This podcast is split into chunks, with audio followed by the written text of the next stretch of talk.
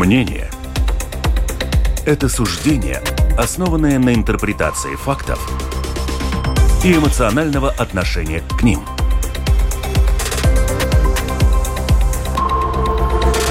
Открытый разговор с Ольгой Князевой на Латвийском радио 4.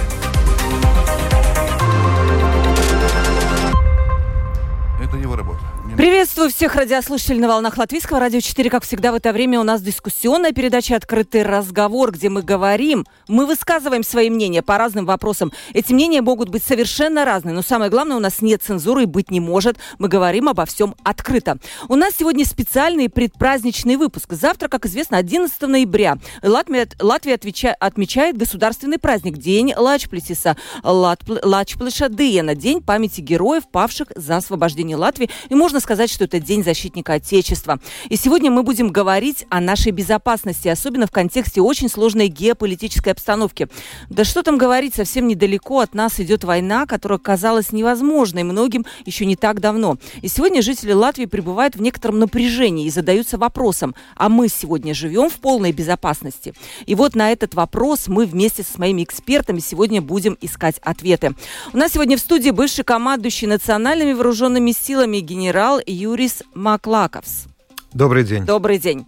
Бывший политик дважды занимал пост министра обороны Атис Лактерис. Приветствую вас. Добрый день. Экс-министр обороны, тоже и депутат 14-го Сейма нынче, Раймунс Бергманис. Здравствуйте. Здравствуйте. Вот чувствую себя в полной безопасности сегодня с такими мужчинами. Ничего мне сегодня не угрожает, по крайней мере, в ближайший час, я так думаю. У микрофона Ольга Князева, продюсер выпуска Валентина Артеменко, оператор прямого эфира Том Шупейко. Ждем ваших вопросов по WhatsApp 28040424, 28040424. Пишите, пожалуйста, а не звоните. Можете также написать в студию LR4, lr4.lv, написать в студию. Пишите, мы ваши э, мнения, ваши вопросы вопросы нашим участникам обязательно зададим. Давайте начнем с актуального. Все-таки нельзя, мне кажется, не начать. Вчера пришла новость, что Россия отступает от Херсона. Хотя Россия уверяла, что пришла туда навсегда, так в кавычках, да, пришел к вам навеки поселиться, как там было у Ильфа и Петрова. Херсон стал единственным областным центром Украины, который был захвачен после 24 февраля. И э, войска Российской Федерации вошли в центр города 2 марта, через неделю после вторжения. Это можно расценивать как какой-то знак? Может, это некая некое приглашение к переговорам, потому что я читаю в социальных сетях очень разные мнения, но нет такого единого. Давайте с вас начнем, Юрис. Да, э, вчера было официальное сообщение э, и министра обороны России, и, ком, э, и командующего фронтом о том, что идет отступление от Херсона. Э, то, что я могу понять, и мое личное мнение, это отступление связано э, с с тем, что э, поступили резервы, и этот э, Херсон, в котором находились российские войска, э, его довольно тяжело обеспечить, и потому что он находится за Днепром, на той стороне Днепра, а все резервы находятся на противоположном берегу. И чтобы обезопасить людей, они просто вывозят... Э... То есть ни о каком отступлении там речи не идет, да? О том, что... Э, я, бы, я бы так не говорил бы. Все-таки это показывает неспособность, неспособность mm-hmm. России и слабость России, потому что э, если бы они смогли бы удерживать, они однозначно были. Это все-таки фактор, который показывает, что есть проблемы и в обеспечении, и в количестве людей, и в вооружении, и во всем остальном. Я считаю, что это для России это плохой знак. У вас есть мнение? Есть мнение. Да. А, ну, как-то странно все выглядит, потому что если бы украинцы бы не наступали, зачем тебе отступать тогда? Ну, логика же, нет логики. Значит, есть какая-то необходимость и понятие, что это может все закончиться катастрофой. Ну, во-вторых, вот это все, когда показывают так по, по телевизору массово, как там все докладывают, как это принято решение, но ну, мы видели, как это все было до 24-го, когда ну, я не знаю, в каком государстве проходит э, Совет государственной безопасности в открытом режиме. Это ни, ни в одном государстве такого не происходит, а там показывают для всех. Но это как-то странно. И, ну, и, окончательно мне трудно понять, если это территория Российской Федерации, по их мнению, как ты не защищаешь свою территорию. Да. Как-то это трудно понять для меня, когда ты говорил всем людям, что вот присоединили, вот как вы говорили, навеки, и ты уходишь, не защищаешь свою территорию. Ну, как-то это трудно объяснить. Так они теперь будут рассматривать, наверное, украинскую армию как оккупантов, я так понимаю, Ну, да? наверное, так получается. Поэтому все это, конечно, намного-намного сложнее. Конечно, это намного сложнее. Это военные какие-то понятно, тактические, оперативные, стратегические решения, но, конечно, это и, думаю, политические проходят э, какие-то это невозможно, потому что ну, в любом государстве и во время любой войны проходят все-таки переговоры. Мы видим, ну как же, когда, как поменять э, военнопленных, когда тебе приходят переговоры.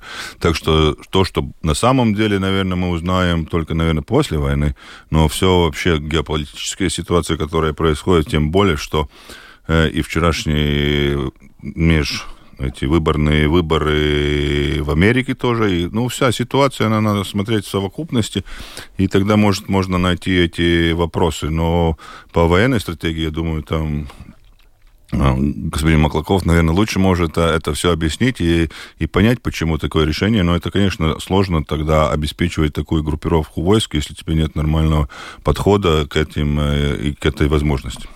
Да, вот вы заговорили, кстати, про американские выборы. Там, я понимаю, побеждают... А, да, вы хотели да, добавить? Да, я хочу немножко с другой позиции. Они все-таки э, оба люди из системы, да. Но если смотреть сверху, но я не только бывший политик, я сейчас там президент Федерации моторного спорта Латвии, и у меня был разговор с моими российскими коллегами как раз о той ситуации, потому что российские спортсмены не допускают Международная федерация к соревнованиям. И почему я это все говорю в связи с mm-hmm. всем этим? Я, я долго думал, как с ним говорить, потому что люди вообще-то, которые они там э, в Российской Федерации, нормальные, давние мои коллеги, я их знаю, ну, чтобы не было недоразумений, я мастер спорта международного класса СССР и тому подобное, член сборной СССР, рекордсмен мира и, и тому подобное. Но, не, но, но дело в том, что э, я им, когда говорил, что, ну, во-первых, я чувствую себя предан, ну, меня предали, да, часть моей родины, Советского Союза, напал на другую часть э, теперь убивают, и чувствую себя немножко ответственным. Но, с другой стороны, я, я бывший политик, который руководил партией, которая выиграла выборы. Да? Я знаю, что такое выборы. И для российских политиков, ну, то есть господин Путин должен проходить выборы тоже. Ну, что можно продать? Самые большие ресурсы в мире разные, а там валовой продукт на одного жителя 58-й, ну, это, место, ну, это нельзя продать. Тогда уже литература до него описана. Национальная вражда, расизм, религиозное и тому подобное. Ну, с Крымом получилось, да, аплодисмент, его переизбрали, 83% с, с Киевом произошло, с Украиной ошибка. Он думал, что опять будет аплодисменты через несколько дней, и, и ничего подобного. Оказалось, Украина большая страна, сильная, оказалось, хохотали над президентом Зеленским. Почему я все это рассказываю? Uh-huh. Я своим русским коллегам говорил, даже разным службам э, разведки нет смысла следить, что они там думают, потому что ситуация самое плохое в том, что да, даже самый ну, человек номер один в России, он сам не знает, как выйти из ситуации, он, он, он кидается туда-сюда, и это в том числе мы видим, вот, вот почему так?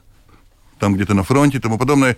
Ну, когда он хаотично что-то придумает, ну, у него нет сейчас выхода, да, поэтому мы все, мы все от всего этого страдаем. Я, я был, рад бы был, он сказал, все, ухожу, уходим, но а остальное это детали, да, потому что э, военные люди, которые там, они, ну, как сказать, там, ну, мы там можем, ну, понятно, что, ну, они провалились, но как из этого выйти, я тоже не знаю. Да. Подождем. Да. Вот, кстати, вы заговорили про американские выборы, да, казалось бы, при чем тут это? Угу. Но на самом да. деле, да, это очень важное событие, с которого вы начали, потому что сейчас, пока я вижу, побеждают республиканцы.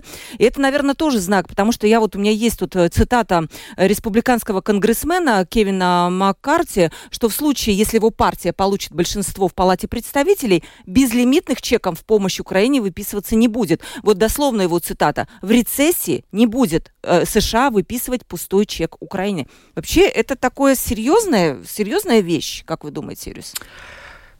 Я скажу, что обязательно нужно смотреть на международную обстановку во всем мире, и в том числе на Соединенные Штаты Америки. И господин Бергманис, и вы правильно отметили, потому что Россия в данном случае смотрит, насколько сильна будет Украина в будущем. И это, это вполне серьезная вещь, о чем вы говорите вдвоем. Да, я тоже согласен. То есть, если не будет каких-то дотаций, если не будет военной помощи, то Украина может проиграть эту войну, другими словами. Конечно. А, мы же видим, когда у Украины не было и хаймерсов, и орудий артиллерии дальнего действия, то ситуация была совсем другая. Как эти Э, это вооружение появилось, ситуация намного улучшилась. И поэтому поддержка Украине должна быть, и Россия тоже на это смотрит, будет ли эта поддержка. Поэтому решить... А только Европа не спасет Украину? Э, я, я думаю, что э, должно быть, э, так сказать, поддержка с, по возможности больших стран. А Соединенные Штаты это это большой игрок в этом мире. Ну, чтобы понять, наверное, надо просто, может, э, радиослушатели не знают, э, бюджет э, обороны Соединенных Штатов это почти 800 миллиардов. 800 миллиардов. А следующие, по-моему, 8 стран в совокупности не могут собрать такой бюджет. Да, Поэтому это, конечно, да, это ключ, ключевой, да. ключевой игрок в этом. Но тут надо тоже смотреть так. Когда предвыборная гонка идет, это одни слова – а когда уже становишься на посту, и ты выбран, это уже другое. И мы много раз в этом убеждали, что то, что было предвыборно сказано, намного может измениться. Но мы посмотрим, сейчас еще подсчитывают э, голоса, там есть спорные, то, тот же самый Сенат, там на, буквально на, на, на живой это острие стоит все эти вопросы. Может, даже в одном штате будут перевыборы в Джорджии. И это может решить много чего. Или республиканцы будут э, в большинстве в, двух, в обоих палатах. Это ну, много, много может поменяться. Плохой все-таки сценарий допускаете? Не, ну как плохой? Но это, плохой это, это их... помощи. Это, конечно, такое не исключено, конечно. А поэтому и все это военная промышленность сейчас, которая получается как бы возможность. И то, что мы видим, например, другой пример.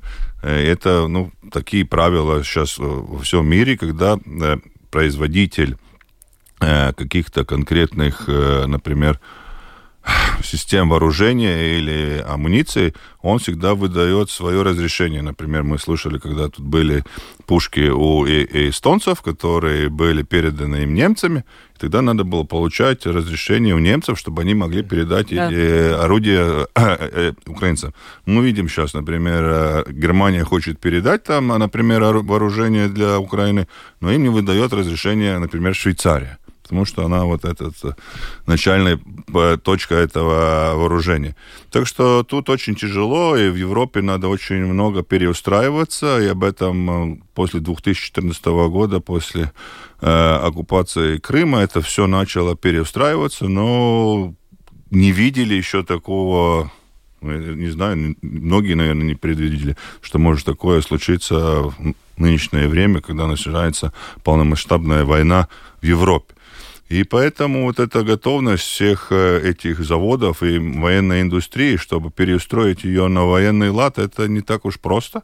И поэтому сейчас это большие будут вопросы, эта ситуация будет разжаться, и там, тем более и в том же, той же Америке, где происходит, производят это все высокоточное оружие, о чем говорил э, господин Маклаков, и которое может много решить во время войны. И поэтому это очень сложная ситуация. Об этом и э, открыто говорят украинская сторона, что они мы помним, когда говорили о закрытии неба, чтобы им помочь, не закрыли. Ну, они говорят, ну ладно, не закрыли. Дайте, Дайте нам оружие. Ну вот это еще остается сейчас, я думаю, э, многие страны, и я рад, что наше государство на одном из передовых, если не самое передовое, которое дает эту помощь украинскому э, народу и военным в э, вооруженным силам. Так что ну, будем надеяться, что это разрешится, но так, что это может повлиять, это, конечно. Угу. Да, давайте вы скажите, потом перейдем к нашим латвийским делам, да. Угу.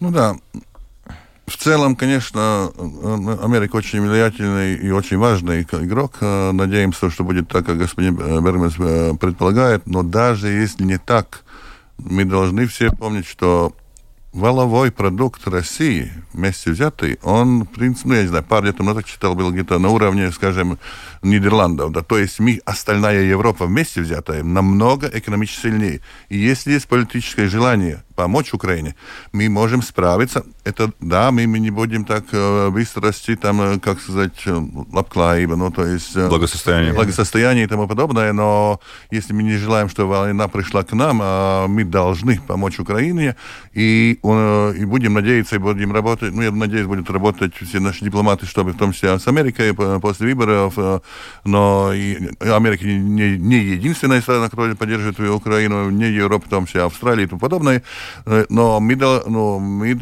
особенно мы, как э, соседняя страна России, мы заинтересованы, чтобы этот конфликт решился таким образом, что Украина стала цела. Э, и, ну, как будет с Россией, это другой вопрос, но что руки опускать, это у нас Нельзя. Очень дорого может да.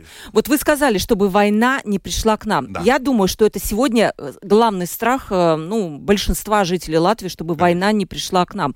У вас лично вопрос всем. Изменились взгляды на нашу безопасность после вторжения России в Украину? У многих политиков эти взгляды поменялись, они признавались, и не зря появилась вот эта идея обязательной военной службы, еще большего отчисления средств на оборону, усиления роли спецслужб. Все это правильно. Или второй вариант НАТО есть, оно нас защитит, не надо дергаться. Вот как, что, где правда, Юрис? Правда между. Uh-huh. И я постараюсь объяснить. Во-первых, а, эта война однозначно а, дала понять как нашей стране, так и Европе о том, что безопасность не дается бесплатно. И безопасности нужно уделять внимание. А, это понятно. В то же самое время вы правы. Мы находимся в НАТО. И я считаю, что находясь в НАТО, а, для Латвии, так же как и для тех стран, которые в НАТО, безопасность обеспечивается, и НАТО эту безопасность показала конкретно на примере э, этого конфликта, этой войне, которая происходит э, на Украине. В то же самое время мы должны понять, что ресурсы на оборону выделять нужно. Вопрос сколько, это, это а определено в НАТО это 2-2,5%, которые сейчас Латвия выделяет. И я считаю, что этого вполне, до, вполне, вполне, вполне достаточно. Но акценты нужно поставить. Акценты нужно поставить. Я думаю, однозначно мы об этих акцентах э, будем говорить. Акценты нужно поставить на вещи, которые важны при обороне НАТО. И... Ну, сразу скажите, какие акценты, да. Э... Потому что понятно, что наша какая-то... Не надо нам развивать баллистические ракеты, потому что это покрывается вот этой коллективной обороной НАТО, правильно? Да. Ну, как эта специализация может быть вполне? Мы, мы, мы, должны, мы должны уметь при, э, принять э, войска НАТО у себя в Латвии, и для этого нужна инфраструктура, для этого нужна Э, хорошие специалисты. Для этого нужны железные дороги, порты, которые смогли бы это обеспечить. Для этого нужны люди, которые умеют это делать и вообще понимать, что и где будет размещено. То есть это министерство, это штаб вооруженных сил, это конкретные планы, это э, тренировка, обучение. И мадридский саммит, который показал, э, что в трех балтийских государствах будет размещена по бригаде, я считаю, это вполне достаточно и хорошее, и хорошее решение, которое принято, и это достаточно. Но нужно тренироваться, нужно готовить как наших солдат, наши э, резервы. Э, мы вот про обязательную военную службу через один вопрос. Вот сейчас вот про эти акценты. Господин Бергмейс, вот то, что перечислил э, Юрис, это все есть и чего нету? Ну, хотя... Есть будет полигон, я так понимаю, Селия, да, Сейчас тоже полигон вот из... есть, но он перегружен, поэтому да. должны выстроить новый полигон. Селия, да, который? Да, и он будет самым большим полигоном. У нас и сейчас самый большой полигон э, Балтии, самый большой. Но это будет в два раза больше, когда там может будет уже проводиться ну, на уровне бригадных обучений бригады, да, значит, это совсем другой масштаб, это совсем другое обучение. Но это очень важно, но это не стоит дешево, это стоит очень больших денег. И поэтому все, что говорил господин Маклаков, очень важно, это логистика, поэтому здесь находится у нас э, НАТО, э, НФАЮ.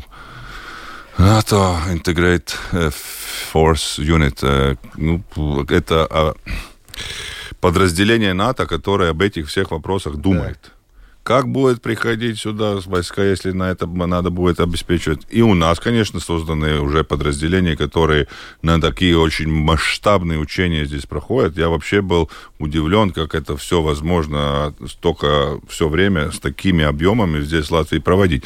Поэтому и то же самое и боеспособность. Мы видим сейчас с войны в Украине, что нам надо. У нас есть очень важна противовоздушная оборона. А. То, что мы сейчас видим, о всем, о всем, чем говорят, это мы все видим, это у нас не хватает. Об этом, значит, надо думать. У нас надо береговую артиллерию, надо. И так далее, и так далее. Эти ну, акценты, которые говорил господин Маклаков, это, об этом все думается, но когда ты думаешь, это все стоит, это надо все думать, и это надо решать, и это надо как бы получить согласие от общества о чем мы здесь говорим, когда тебе общество говорит, да, мы понимаем, что это важно, но это надо объяснить, почему мы покупаем вот это или строим вот это, и сколько это будет стоить, и что это нам даст. И это очень важно говорить с обществом и объяснять. Поэтому, если обществу не объяснять, то им трудно. А то, что вы говорили, что вот у нас у нас НАТО, и тогда нам надо об этом думать, нет, это в этом очень-очень важно. И, например, Вчера я прочитал буквально ночью, конечно, после всего этого политического всего, то, что происходит у нас в государстве, то, что сейчас э, приехал поздно до, я увидел, например, очень очень важное сообщение для нашего, э, для нашего безопасности. Э, например, Польша и Словакия приняли решение, что в следующем году их бюджет военный будет более 3%. Даже ближе, даже может Польша к 4 процентами от валового продукта. Это очень большие деньги, это очень большие деньги, но они понимают, они это осознают, потому что они в самом ближайшем контакте, они граничат с Украиной, они знают, что это означает, их безопасность, и у них есть граница с Калининградом, и они это все понимают, и поэтому, наверное, выделяют такие очень большие деньги на а, оборону. И поэтому надо понять, что как бы это не будет просто, не просто потому, что всегда при обсуждении бюджета будут и другие нужды. Но поэтому надо я думаю, этот разговор тоже поможет а, нашему обществу понять, почему мы выделяем. Потому что ну, и наши обязательства не может быть только так, что если мы вступили в НАТО, мы же тоже государство НАТО, и у нас есть свои обязательства, и это прописано в договоре как третий пункт, что мы тоже заботимся о своей боеспособности. боеспособности. Да. Скажи, вот еще такой вопрос, может быть, даже господин Слакторис ответит. Надо ли, вот страны Балтии, они все маленькие, да, тут на три страны сколько там, 5 миллионов, да, человек? 8. 8, да? Надо ли так, погодите. Я сейчас, извините, по, сейчас так. я, соврал, соврал. Сейчас два миллиона, два с половиной, это четыре с половиной, и там полтора. Шесть. Шесть, Шесть да. Шесть. Посередине. Попал. Э, надо ли дублировать какие-то, вот эту специализацию? Может быть, специализация по военной обороне у каждой из стран. И чтобы они не дублировали. Вот, скажем, распределить. Вы сильны вот в этом, мы вот в этом, а мы вот в этом какие-то общую стратегию балтийскую обороны построить, как вам кажется? Я думаю, специалисты должны на этом уровне встречаться, и политики должны договориться. Я, я думаю, как раз это больше вопрос mm. Маклакова и господа э, по, по его теме, да, потому что... Ну, может быть, в ответе тогда, может быть, просто прокомментируйте, да, вот этот вот... Ваше отношение изменилось после вторжения? А, ну, ну, ну, начнем с того, когда мы там смотрим, как там будет Америка действовать и тому подобное. Когда я был министром обороны, тогда их процент для валового продукта, от бюджета, так скажем, 4% было США, и она упрекала Европу. Ни одна страна не тратила столько, в том числе у нас было одна целая э, какие-то десятки процентов бюджета.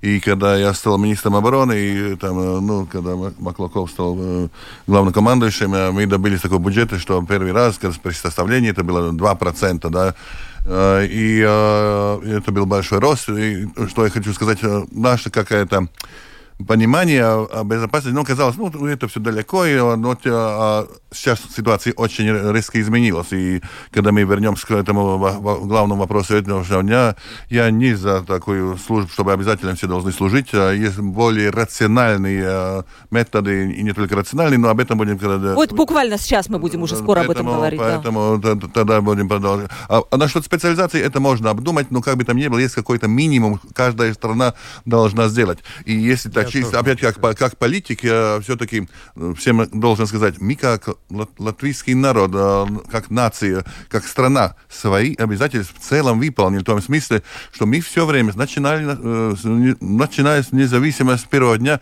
двигались в сторону Европы, НАТО. Я когда, у меня была такая ситуация, когда приехал молдавский министр обороны, но я с ним, ну, перенять опыт Латвии, да, он учился в таких школах, в которых я не учился. И, и слушаю его, говорю, слушай, а почему ты это не делаешь в своей стране? Ну, мы это сделали, а вы нет.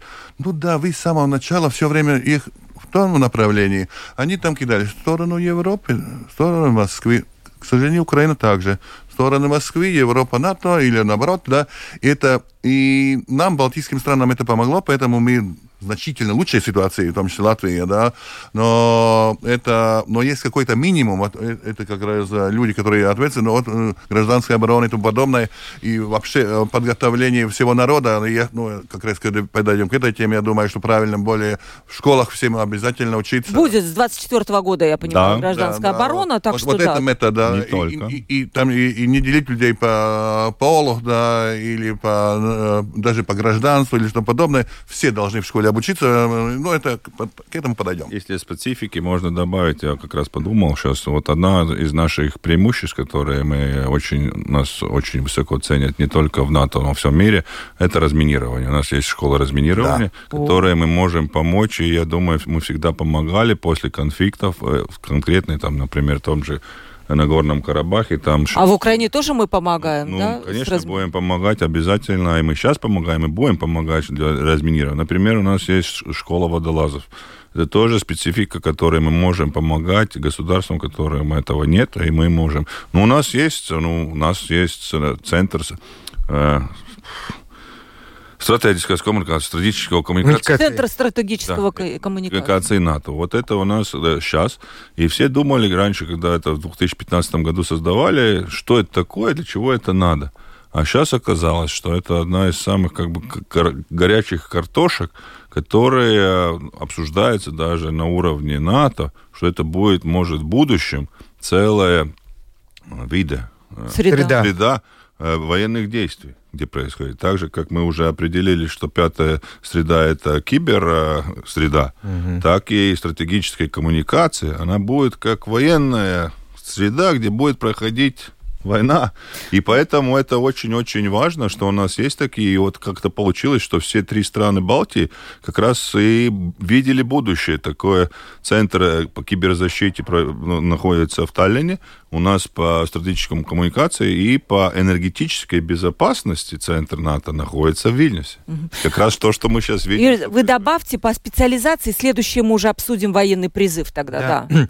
Со специализацией э, тоже нужно быть внимательным и должен быть э, баланс в этой, в этой среде, потому что отдать какую-то сферу другой стране это то же самое, что иметь э, войска с одной ногой, ну, сравнивая с человеком, это не иметь какую-то компетенцию, а эта компетенция должна быть э, в штабе, эта компетенция должна быть э, у военных, которые находятся.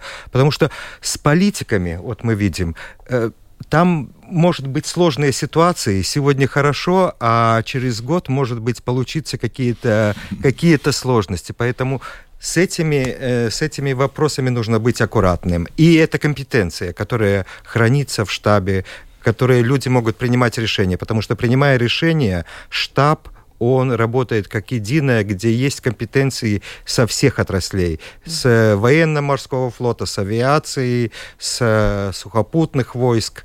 И с информационной, энергетической, и с кибербезопасностью. Которая сейчас актуальна, да, да гибридные да, войны, поэтому, это поэтому, тоже... Поэтому, э, но в то же самое время мы гордимся специализацией. У нас есть Балти, э, Балтийский э, колледж, Defense колледж, у нас есть общие проекты, связанные с Балтрон, по морскому флоту. У нас был очень хороший проект Балтбат, где сухопутные войска. То есть специализация у нас проходит. И где-то в какой отрасли который от, отметил господин Бергманис, мы намного сильнее. Водолазы, размини... разминирование, разминировать, да. чем Литва, Эстония. И они обращаются к нам. Но в то же самое время они хранят эту компетенцию у себя, потому что они понимают, что это очень важно для компетенции всех вооруженных сил.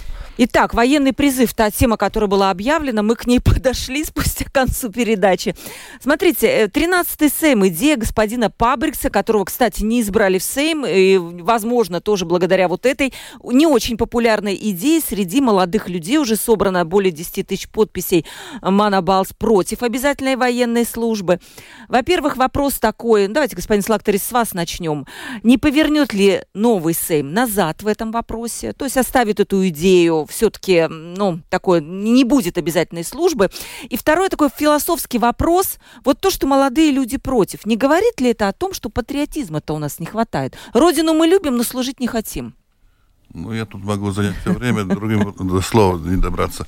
Э, в целом, э, то, что мы сделали профессиональный, ну, я был министром, который отправил последнего, как это называется, призывника, да. и а, после меня остались только профессионалы. Э, эстонский коллега, мой министр, говорит, не можно, это почти не верится, что можно за, на этом заработать политические плюсы, а, а у нас в стране это был праздник, я говорю, присылайте свое телевидение, и они прислали, когда мы отправляли последнего и тому подобное, э, и когда те говорят, мы теперь неправильно, нет, мы сделали правильно. И э, идея о том, что э, я понимаю, так, это точно так не называется, но идея заставить, чтобы обязательно, мне, как человек, который родился в Советском Союзе, это обязательно как-то, я думаю, надо так работать, чтобы все рвались э, попасть в профессиональные войска. Это возможно. Э, поэтому прав... Э, и немножко проспали все, когда, особенно после Крыма, да, надо было в школу вести уже тогда все это обучение, потому что я не говорю чисто как политик, у меня тоже внук, которому сегодня стукнуло уже 18 лет, один, а другому там 6 лет, да, и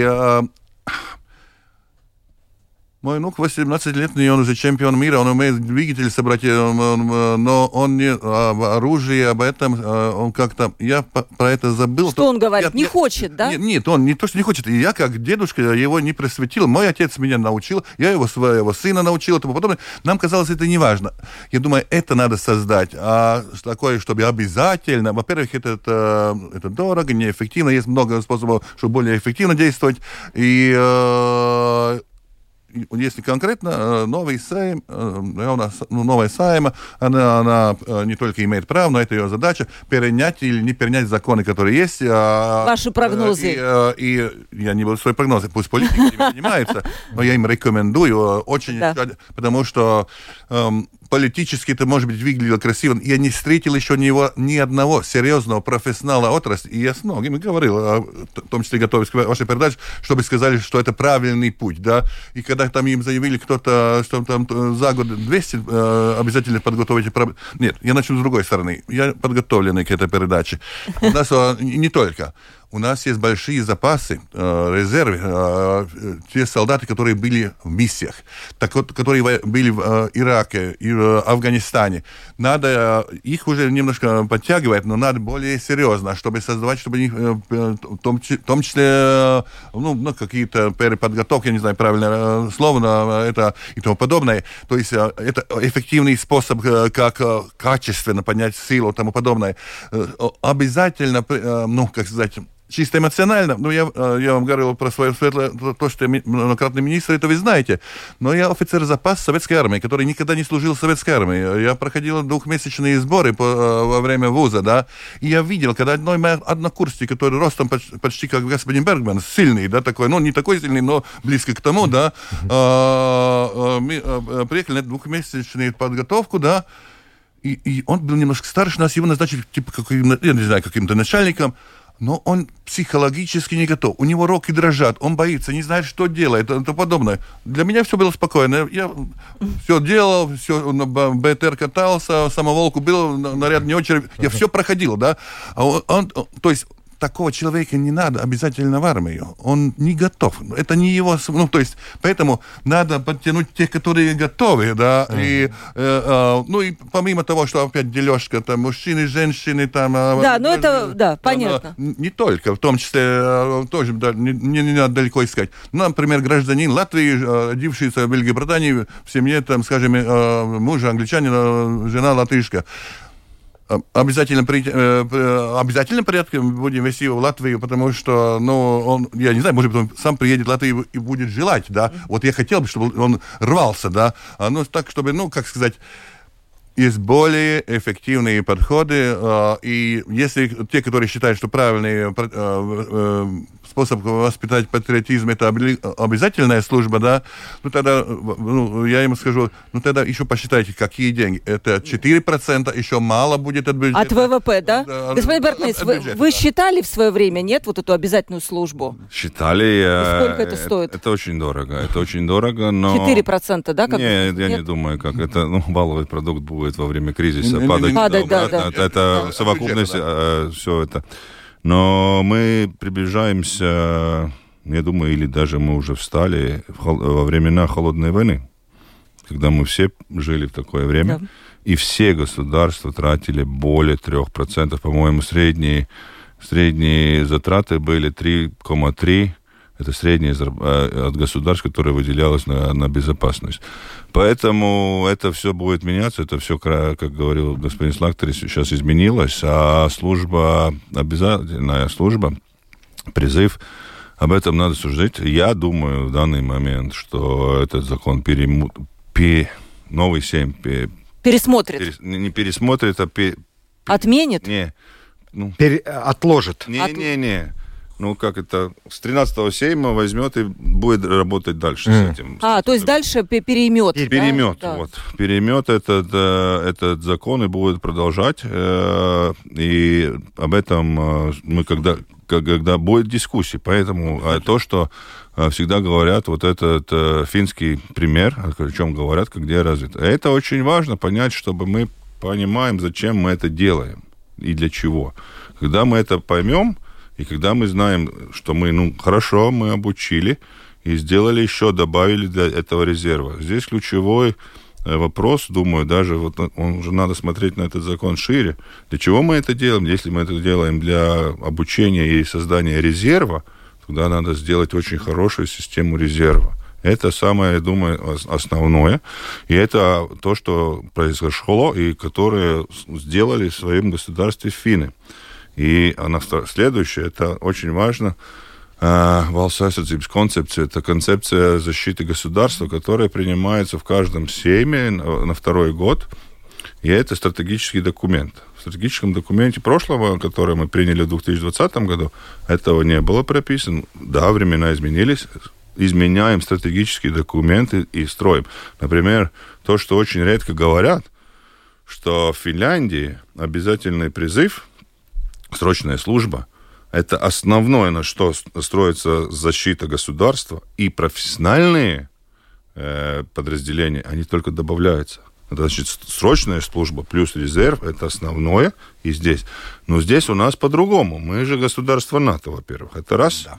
Это раз, это большая разница. Большая. Это очень большая разница. Это очень большая разница. Во-вторых, они выстраивали, финны выстраивали свою систему безопасности, что они одни будут воевать против кого-то, если будет, придут на их сторону. Но сейчас они в НАТО вступают, да? Да, сейчас, ну, я думаю, там уже вступили. Осталось два государства, которые только не ратифицировали это принятие. Это Венгрия и Турция. Но по смыслу об этой службе, тогда, я говорю, очень важно вот это последовательность. О чем говорил господин Слактерис, и то, что вы упомянули. С 2024 года у нас в школе будет э, Гражданское... Нет, это valsts aizsardzības mācība, это обучение... обучение... Как, как его государственное... безопасность, уроки государственной безопасности, ну, как-то ну, это неправильно. Я, я в советской школе застала ну, еще. Да. да, ну, в школе, в школе в советское время это начальная военная подготовка называлась, да, да. но это не то, что. Потому что это очень важно сказать, что это разница. Это разница в этом системе обучения, которая уже третий год проходит пилотный проект, и во многих школах уже проходит, это маленькая часть, ну не маленькая, но довольно одна четвертая часть составляет только военная подготовка. Остальное это физическая подготовка, это патриотическое воспитание и э, пилсоновское гражданское. гражданское воспитание. Гражданское воспитание это важно, чтобы вот это, вот на этом, я думаю, самое главное, чтобы мы воспитывали людей, которые ну, мыслят по-государственному. Да, были патриотичны. У нас мало времени. Да, да, пожалуйста, ваше мнение, юрист, тоже насчет э, обязательной военной службы. Потому что, знаете, вот э, очень короткая ремарка. Если я говорю с людьми из вот вашей сферы, все против. Я не видела ни одного, кто был бы за. Mm. Когда говоришь с политиками, все руки вверх, да, мы должны, мы должны. Почему так? Может, вы знаете больше, чем политики? Эм, срочную службу, качественную срочную службу себе позволить может очень богатое государство. Потому что, как уже отметили э, политики, э, для этого нужно очень большое финансирование. И на данный момент я в Латвии не вижу как приоритет первый, исходя из того, что нам нужен полигон, нам нужна противовоздушная оборона, э, береговая артиллерия, вертолеты, э, бронетранспортеры, это нужные вещи, приоритет, то срочную, качественную срочную службу мы не можем позволить как таковую. И я не вижу, если при, перемет Сейм этот вопрос, как он будет это реализовать, даже постепенно. То, что упомянули, мобилизация. Вот э, господин Слактер сказал, у нас очень на данный момент много военнослужащих, которые прошли миссию, обучились, э, по контракту закончили. Они работ... Из них можно создать армию, да? Из них можно создать армию. Нужно создать э, мобилиза... мобилизацию, призывать их, обучать, прикреплять к конкретному подразделению. И это подразделение должно быть Земесердзе, потому что оно по всему, по всей Латвии находится. Они бы знали бы свое место, они бы знали бы, куда бежать, что делать. Они знают эту территорию, они знают свои задачи. Можно их подготавливать каким-нибудь конкретным заданием и, и делать. А, государственное обеспечение, о том, что вы говорили, патриотизм, конечно, он недостаточен он недостаточен. И я недавно... А вы связываете это с нежеланием служить, например? Э, Или тут мало связи? Э, я, я бы сказал бы, э, любой человек не готов к переменам, и любой человек не, хотет, не хочет себе какие-то перемены. Но каждый молодой человек должен понимать, что у него есть не только, э, так, как сказать, э, обязан, у него есть и обязанности перед государством, э, и эти обязанности должны быть. Поэтому я и связываю, и не связываю. А, э, в, в, в этой отрасли с патриотизмом. Но патриотизма никогда не, не мало. Бисмарк сказал прекрасные слова. Войны выигрывают не военные, войны выигрывают учителя и э, священники. Но в этом, в этом случае, переводя на наше время, должно быть хорошее воспитание и образование намного важнее, экономика образования намного важнее в данном случае. Когда вот в школах обучали бы гражданскому, гражданское воспитание, патриотическое воспитание шло бы, это дало бы намного больше пользы для государства, чем срочная, чем срочная служба. Угу. То есть да, это, у нас это много вопросов от слушателей. Вы, вы добавьте, господин Слактерис, я пока Очень вот их подготовлю. Да. Угу. Чтобы э, без э, недоразумений и недопонимания. Быстрое введение обязательной службы повлияет, на, станет ниже нашей боеготовности к защите. Очень конкретно. Надо деньги тратить на то, mm-hmm. где мы можем больше получить больше силу. И э, дебата нужна над этим, э, пусть новый парламент занимается, но крат, э, так, так, чтобы, как на латышском есть поговорка, павел борот суну, так вилк сивайтас, но тут вообще создать новую собаку, чтобы, то есть надо крепить те, те силы, которые уже есть, использовать те ресурсы, которые есть, а так, ну, будет, в общем, пусть дебатирует, но, но так эта идея была немножко популистическая, э, потому что и, я не упрекаю, понятно, что патриотизм важная вещь, но, но, но это нереальный, э, чтобы с 1 января обязательно призыв. с 1 января но, не будет. Уже но, знает, что не будет. Но... Я не рекомендую даже... Но вы будете выступать, да, против этой идеи? Не, я если... не буду выступать против этого. О, господин почему я должен, почему я должен выступать? Если это будет дебат, если мы обсудим то, что я говорил и на обсуждении в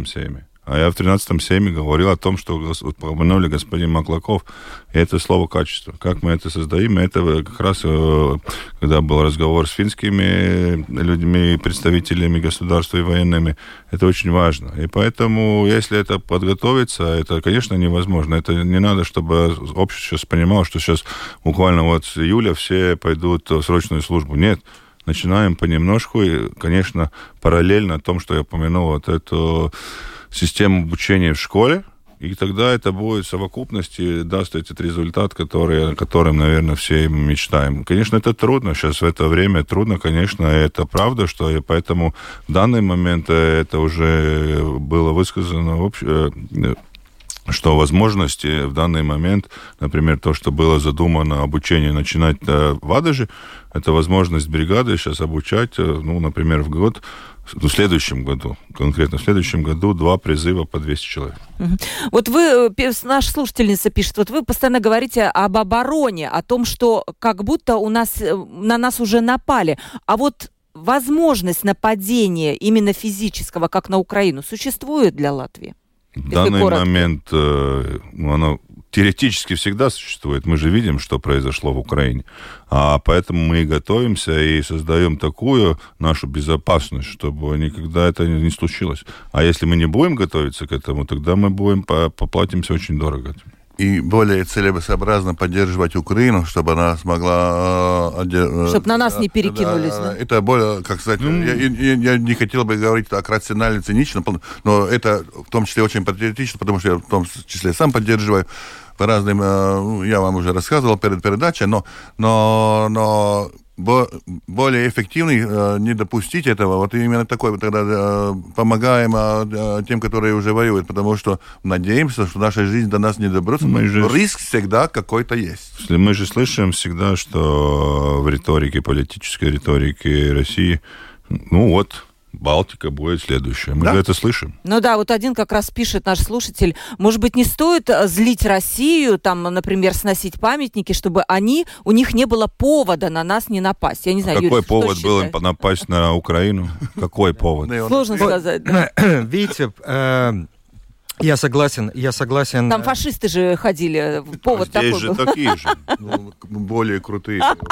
Не надо так уменьшать свой Ферис продолжать. Не-не, я вполне согласен, что риск, риск он всегда существует. И военные для этого есть, чтобы всегда готовиться к войне.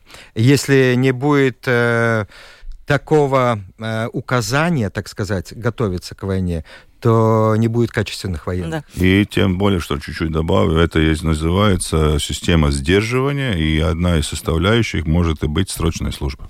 И еще короткий очень вопрос. Как вы думаете, наш слушатель спрашивает, все-таки возьмут ли Украину в НАТО, и что это изменит? У нас буквально две минуты осталось до конца перед. Э, я думаю, что в будущем, да. Возьмут.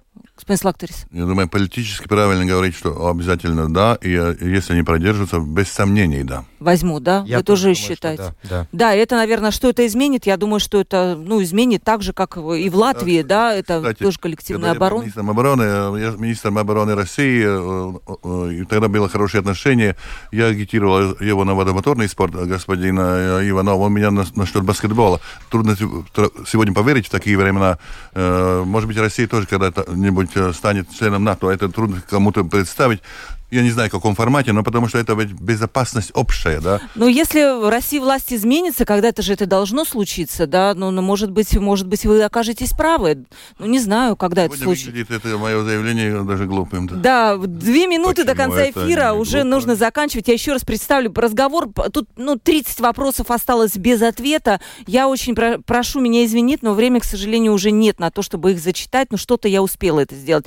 Бывший командующий национальными вооруженными силами силами генерал Юрис Маклаков. Спасибо вам огромное за то, что пришли к нам в студию и поздравляю вас с завтрашним праздником, с наступающим праздником. Спасибо, что приглашили. И я, в свою очередь, тоже хочу поздравить и военнослужащих, и ветеранов, и политиков, и всех, э, кто связан с вооруженными силами.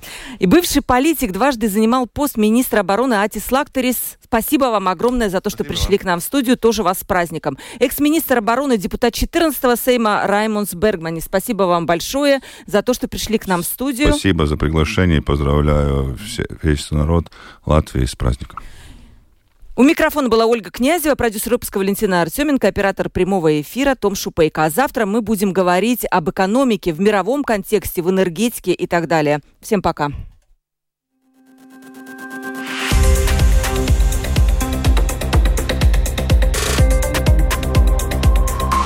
Открытый разговор. Площадка для обмена мнениями по самым важным темам с Ольгой Князевой на Латвийском радио 4.